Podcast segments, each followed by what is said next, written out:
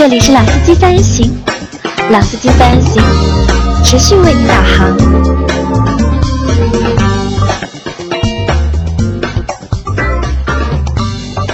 Hello，大家好，欢迎收听老司机三人行，我是杨磊。哎，大家好，我是周老师。大家好，我是阿 Q。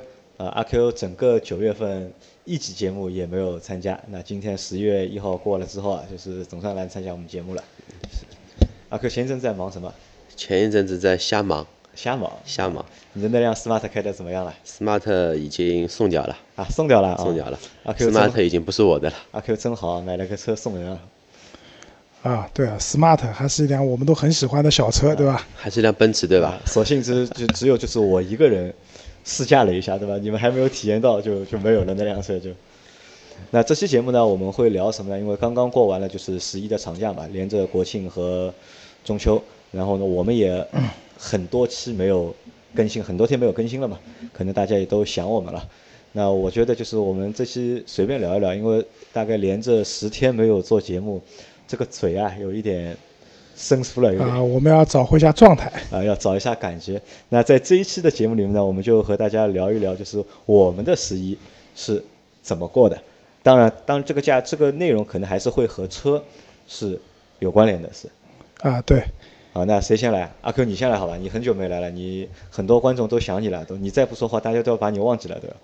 我也想说，但是十月一号我没什么好说的，我一直在上班，放假在家里面烧烧烧饭，帮家里面大扫除，然后陪三只猫，陪陪我的几个主子们，陪他们玩一玩，然后就没然后了。啊，那我问你啊，在十月的就是假期里面，黄金周里面，就是四 S 店的就是那个人流量大不大？人流量还行吧，就跟正常的一个周末的情况应该差不多，差不多。没有就是预想的那么多人，对吧？但呃，十月一号我们也要放假的呀，你们也要放假？对，我们要放假，我们只有好几天嘛因，为放了八天，基本上都是值班为主，值班为主大家都会，大家大家都哪怕在公司都会有一颗放假的心嘛，啊，都是心不在焉，对吧？啊，心不在焉嘛。对我本来以为就是这种碰到黄金周什么的，4S 店应该销售都要全员上啊班的，我也这么认为。因为好像应该生意很好的。但其实预想中可能人流也没有那么多，因为大家也周周老师跟出去玩了。杨老师这种想法，我觉得是很龌龊的一件事情。为什么你们放假我们就一定要上班呢？那因为我们放假了才有时间去 4S 店看车嘛，对吧？我那们没关系啊，工作日也可以过来，周末也可以过来啊。为什么一定要挑一个举国欢庆的日子，对吧？庆祝改革开放这个日子来看车呢？那，心情比较好啊。那哎，你们在黄金周时候有没有这种促销的活动啊，或者优惠的活动？没的，没有我们车都涨涨价了，还涨价了？啊，还涨价了。那为什么？是是不是因为已经快到年底了，奔驰基，本上一八款的车，这一次发布会上的所有的车都涨价了，就一八款的车都涨价。对啊，都涨价啊，。正好我求证一下，因为我之前前两天在我的那个自己的那个微信的组群里面看到说，好像说一七年奔驰所有车型的那个销售指标都已经完成了，是吧？所以接下来的车会就这段时间肯定就是优惠啊什么都会减少。呃，已经开始减少了，因为基本上今年所有的厂方指标已经都完成了，所以说第四季度厂方在全国的经销商都没有一个一个我们叫附加奖励资源这么一个指标。就以前呢，比如说你一个季度卖一千台车，你卖到一千，卖到百分之一百零五的这么一个一个指标，超额完成的会给你超额奖励，每台车会有多少补贴？这个季度没了，那么没了这个东西，也就意味着大家已经没有动力了。大家已经对吧厂对吧厂里面已经指标完成了，那么你店里面再没有完成，厂里面也不会给你奖励的，就说车源会有限，而且又是你妹的十九大开张，对吧？我们要再次欢聚呃那个怎么说呢欢庆一下改革开放的成果，他们开一个会，我们北京厂要减产二十天时间，物流不能发，工厂不能开，啊，对，所以奔驰有北京奔驰嘛，对吧？这个也会受到一些影响。是那所以接下来今年就是大家想要买奔驰车的人，可能可以考虑去看宝马了，好吧？看奥迪也可以，对吧？对的，奔驰可以不用去了。那阿 Q，你在这个假期里面有没有成交？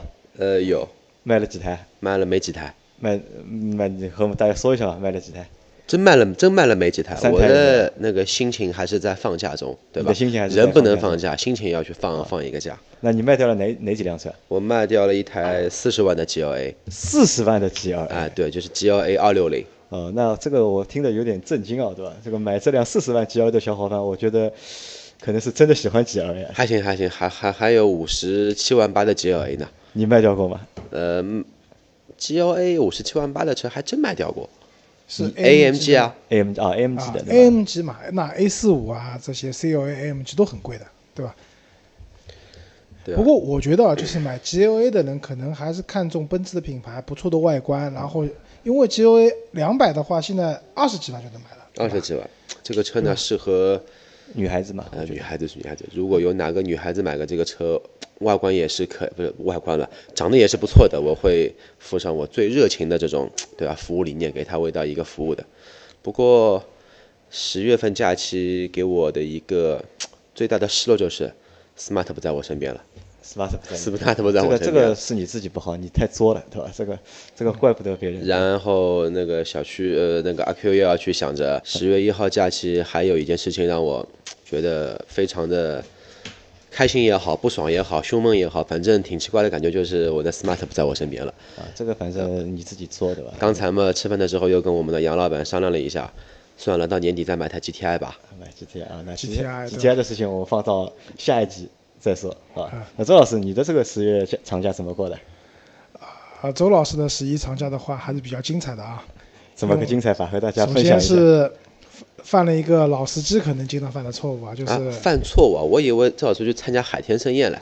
啊，没有没有，是这样的，就是说那个首先是吃了一个违章，吃了个违章。对，那那天被警察叔叔拦下来以后呢，我还很莫名，我想那个我车上的这些年检标志啊，就是交强险的标志啊都在，我安全带也系了，然后呢，我也没有吃东西，我也没有打手机，为什么拦我呢？啊，因为你车上没有插国旗，对吧？国庆节的车上要插没有国旗。啊，对，开玩笑，那是因为那个我车子我在转弯的时候没有打转向灯。就关于这个问题呢，其实我老婆说过我，她说你怎么转弯啊、变道啊都不打转向灯？当时我还振振有词的说，我都看了反光镜了，后面没有车，我这个转向灯打给谁去看？那现在知道了，打给警察叔叔看。啊，当然这是开玩笑的啊，其实这个其实怎么讲？因为转弯的时候边上辅道是有自行车的嘛，那打个转向灯的话还是安全的，这是一方面。然后为什么这件事情我记忆比较那个比较清楚呢？是因为当天在我的朋友圈里面看到了我一个同学，他也发了一个朋友圈，也是因为同样的原因被警察叔叔给拦了。那就说明什么？她她的老公也是一个老司机，就是开了很久司机的，也很少违章的。那基于这样的问题，那就看来这个确实不打转向灯这件事情是一个不太好的事情，也是一个老司机容易犯的一个错误吧，我觉得。那在这里的话呢，我这边也要检讨一下，就是可能平时开车习惯不是特别好。关于转向灯这件事情，至少吃了这张罚单以后，我现在只要是变道，只要是转弯，那转向灯必打，对吧？这个也算是吃一堑长一智吧。周老师，你的那个驾照是 B 照对吧？对啊，我是 B 照然后现在扣一分的话，你要去学习班了要。啊，对啊，年底审证的时候要去看录像了。啊，那可能这还是这个比照啊，有时候我觉得也还是比较比别人大一个罩杯也也不是件好事情。对的，也也比较麻烦。那周老师出去玩了没有？啊，去了，去了我我是错高峰，我是八号去了香港。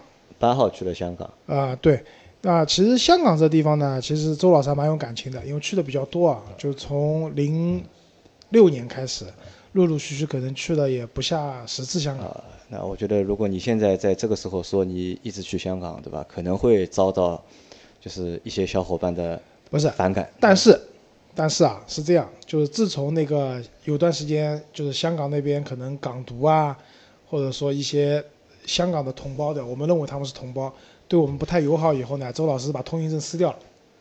所以其实周老师已经很久没有去过香港了。这次会去的原因呢，是因为今年年初的时候，当时单位组织去了一次澳门。那当时去澳门的时候呢，顺便也办了一个香港的签注。当时是这么想的啊，就是我想去澳门，对吧？赌一把，如果赢钱了以后呢，去去香港香港购 shopping，对吧？但后来才知道，原来呢，去了澳门再到香港是不可以回澳门的。但是呢，你如果先去香港到澳门是可以回香港的，这是两地不同的出入关的一个政策。所以如果有兴趣去玩的小伙伴呢，要记住这一点啊。就澳门只能进一次，你的签注就没用了。香港是可以去了澳门再回去的。然后那个这次去香港玩呢，那因为签注嘛，就是有了，那想想那就去逛逛吧，因为好久没去了。然后那个订了一个套餐，还蛮便宜的，去香港四天三晚的这样一个套餐，来回东航的飞机。那我这次去香港呢，最大的一个感受是什么？就是可能是就像去欧洲一些城市一样，就是一些相对来说比较发达或者成熟的地区啊，这个地方真的是没有什么变化的。我可能三年前、五年前去的那个地方的一家饭店，现在还在，然后去吃了以后，发现这味道和记忆中的味道也基本上差不多差不多。对吧？去吃了一个海鲜排档，也是可能三五年以前去吃的，也还在。除了涨价了以外，其他好像味道各方面都差不多。其实这个主要还是因为我们这里就是内地城市啊，就是发展的太快，不是说别人没在发展，是我们发展的太快。对这个相比较而言啊，就可以说就是我们国内，包括我们上海也好，包括一些其他城市也好，其实这些年发展真的是非常快的，造地铁，对吧？然后造高架，然后各种各样的造新兴的一些新城啊，包括一些主城区的改造啊，老城区的改造，其实变化是非常大的。那所以我们这边导航的话，用高德这样的一些导航的话，它是地图是实时更新的。那但是像去那些地方的话，其实他们的地图基本上也不需要更新，因为可能三五年都没有变化的。那周老师去香港的话，有没有买那个新的苹果手机啊？啊，去之前呢信誓旦旦不买，然后呢去的时候呢是这样，我老婆的同学想要买个那个 iPhone 八，然后去的时候呢也查了，说这个 iPhone 八好像不太怎么样，不太畅销吧，就是香港的苹果店的话随到可以随买，然后去了以后发现，因为我是错高峰嘛，我是八号到的香香港，会发现。香港的苹果店可能经过一个十一黄金周，手机都卖空掉了，对，所以 iPhone 八已经全香港都断货了，就不管是一百二十八 G、六十四 G 的，还是二百五十六 G 的，任何颜色都已经断货了，没有了。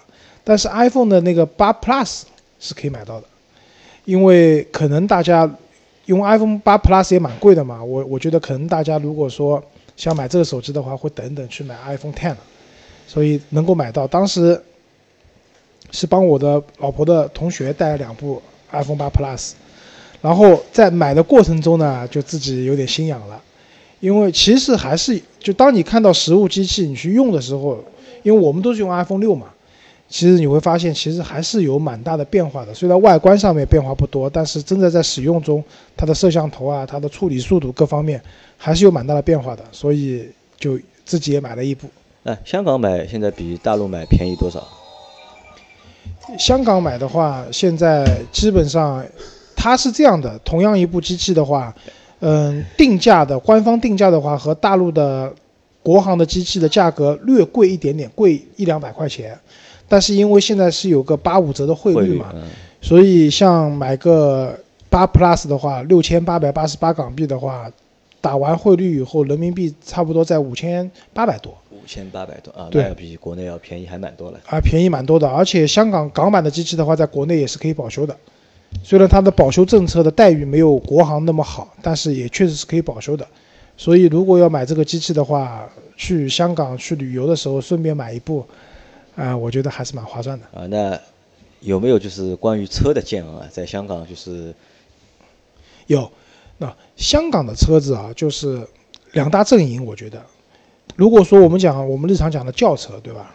它的基本上，嗯、欧洲车，但是我讲的欧洲车仅限于德国车 BBA 啊，BBA，对的，仅限于 BBA，奔驰、宝马，有一一一些奥迪，因为其实对香港来讲也是一样，因为他自己不造车嘛，所有的车都是进口的。那他其实买大众的车和买奔驰的车其实差价不大的，所以你在香港的话，我我大众的车真的很少看到，我就看到有两部高尔夫，大部分的车是奔驰、宝马。然后因为香港地方也小，就是因为香港啊，因为地方也比较小，他们那边用车的话，就是你看，比如说奔驰的话，就 C 级比较多，然后要不就是有钱人开的 S 级，像一级啊这些车子会比较少。然后我们国内比较多见的一些像奔驰的 SUV 这些车型，其实倒不多。那这是一方面啊，然后还有一个就是日本的一个就是日系车的阵营嘛。那日系车其实主要什么车？丰田，对，阿尔法的类似这样的一些 MPV，七座的 MPV，那有有丰田的，有本田的，包括还有那个日产的车子，七座的 MPV 的车型非常多。然后香港也是一个改装文化比较发达的一个地区。那我在路上看到停在路边的这些车子的话，基本上包围，然后轮毂都是改动过的。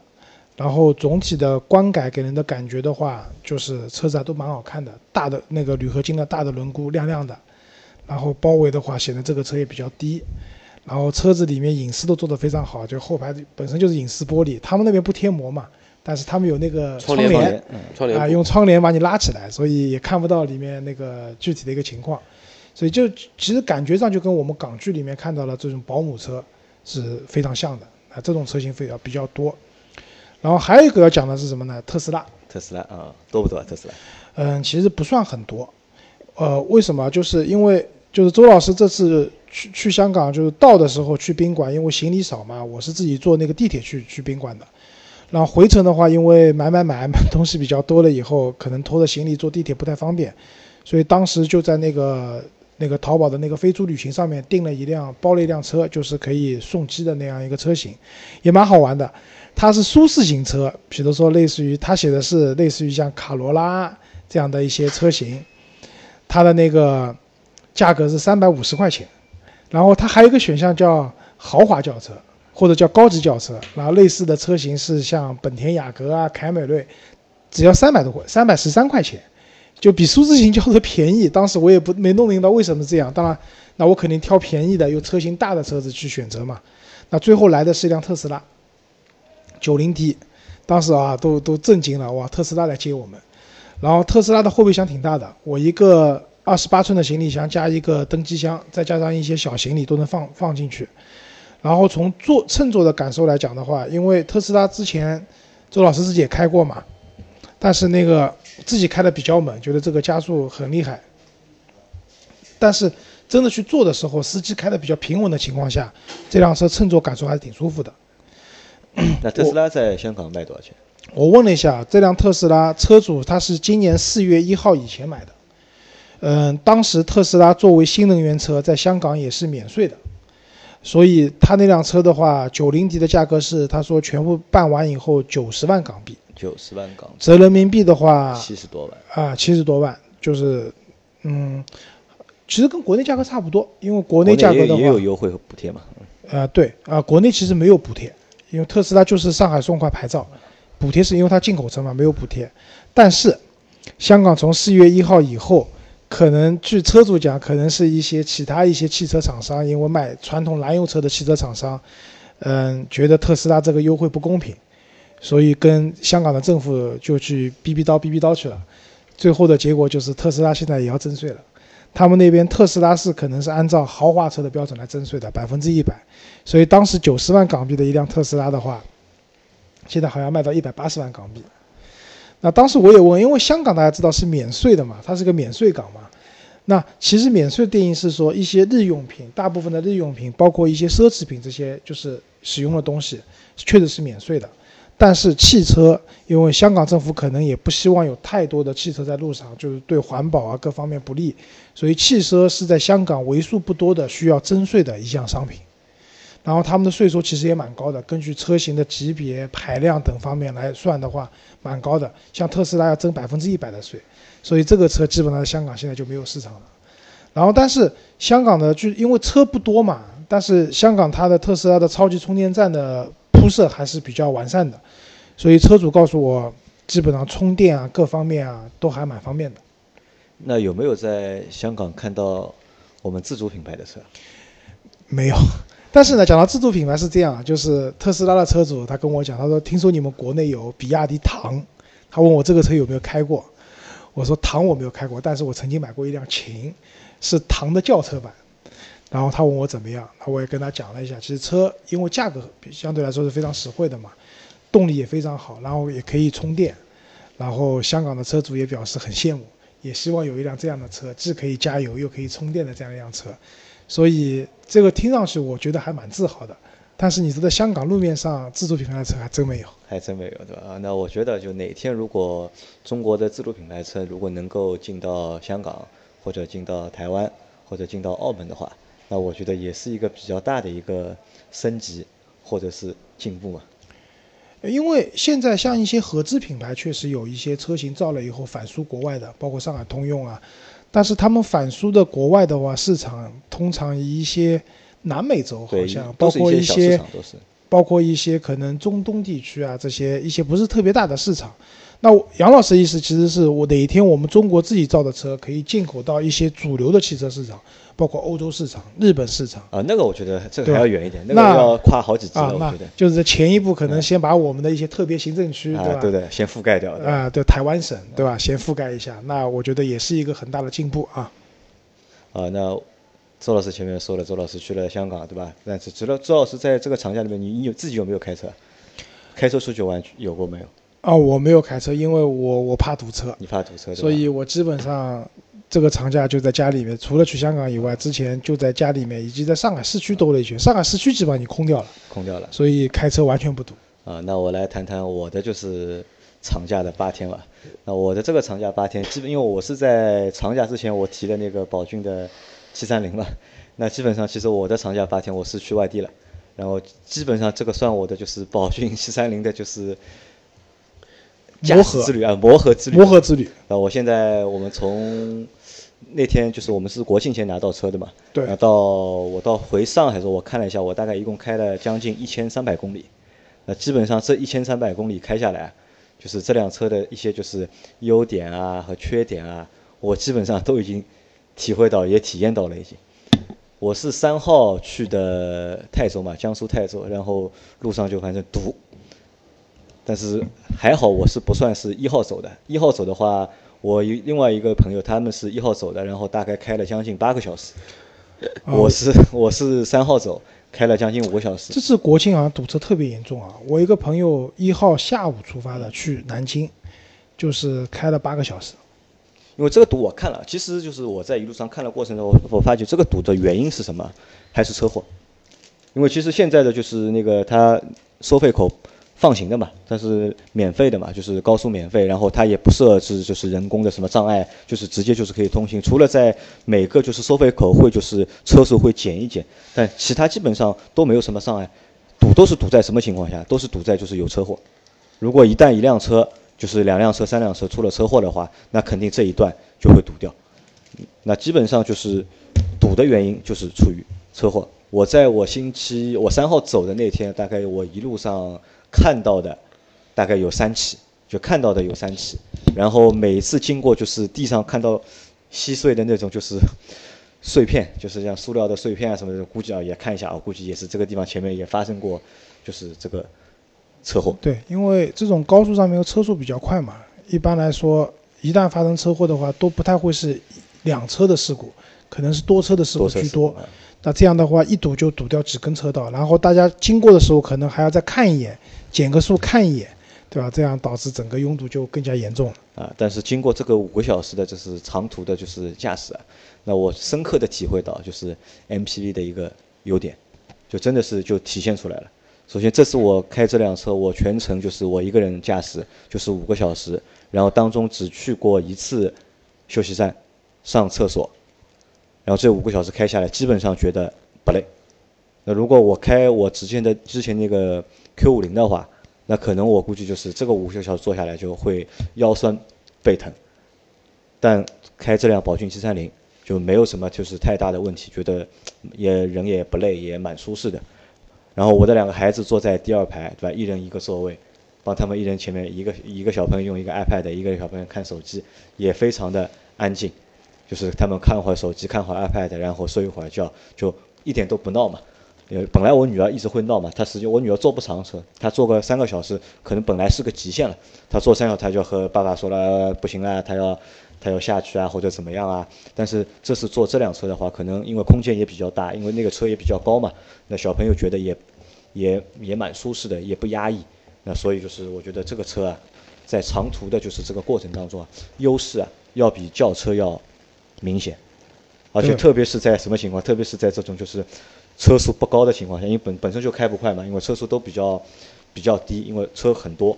那在这个情况下面，你如果对这个性能啊、动力性能没有什么太大要求的话，用这样的一个车去做一个长途驾驶，我觉得还蛮合适的。但我在有一段就是路况好的情况下，我开了一下这个车，但是到一百二十码的时候，这个车有点飘。而且就是有点就是难驾驭，我觉得。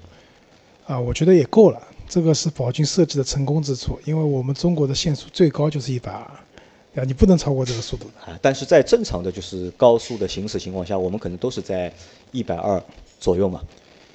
啊，我觉得 MPV 啊，因为宝骏就是那个时候杨磊去上牌啊什么的，我都陪着去了，然后我也开了。就这辆车其实驾驶感还是比较轻松的，对吧？比较好开这辆车。对对，油门也比较轻，然后方向盘也比较轻，然后。嗯，开了这个车以后，开我们自己的车都会觉得啊，我们的车的方向盘怎么那么重啊，对吧？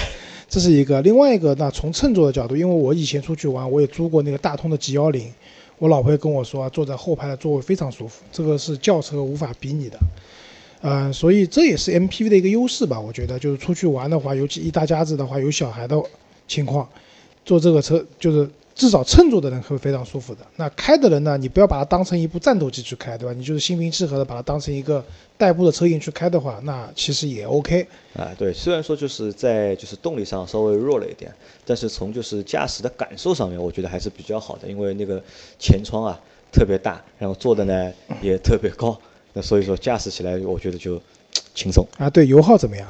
油耗这个车偏高。就是在我现在开了一千三百公里嘛，就是我现在的油耗大概是九点二，然后在高速上我看了一下，我记下高速的油耗大概在六左右，但是一旦下了高速，在城区里开的话，就八点多、九点多，这个油耗其实这个车的油耗不算低。啊，因为相对来说车比较大、比较重嘛，就是高速巡航的话油耗是 OK 的，但是在市区里面或者堵车的情况下，油耗会比较高一点的，对吧？对，然后我在就是我去外地嘛，然后还去了就是外地的乡下嘛，然后走了一些就是相对来说比较难走的路，非铺装道路啊，对的，因为那几条路本来我开自己轿车我不会去走的，但是我这次这个车我觉得也便宜嘛，我也不心疼，我就去走了一下，那觉得还可以，还可以对吧？可能就是这个底盘啊，相对来说，但是七三底盘我觉得也不高，就离地间隙其实也不算很大，但是走一些相对来说比较难走的路，我觉得也。勉强 OK，就是没有什么就是太大的问题。其实主要这个是来自于心理的，因为这辆车和你的之前那辆大旗对比，相对来说没有那么心疼啊。对，也可能啊。看到沟沟坎坎就往里面冲了，眼睛一闭就过去了。我最多的一次，我这辆车上坐了八个人，然后开起来的感觉也还可以，就是也不会觉得就是在满载的情况下面就是会动力会就是比较弱，只是在上坡的时候就上桥的时候，可能就是需要就是挣扎一下。空调开了吗？空调没开啊，没有开空调。如果你开了智能的空调，然后我相信你坐的这八个人就是有小孩对吧？小孩多对，所以总体来说不是很重。你要坐八个像周老师这样两百斤的，那我估计不行了。其实还行呀，你想，宝骏七三零作为五菱之光的升级版，五菱之光我们不是一直段子说你永远不知道它上面有几个人嘛？一点零的小五菱都可以。带这个将近十个人跑那种，对吧？七十二道拐，你这个宝骏七三零，我说坐个十个人没有点夸张，坐个八个周老师，爬一个大坡，应该也没什么问题的。主要要看看的人的问题。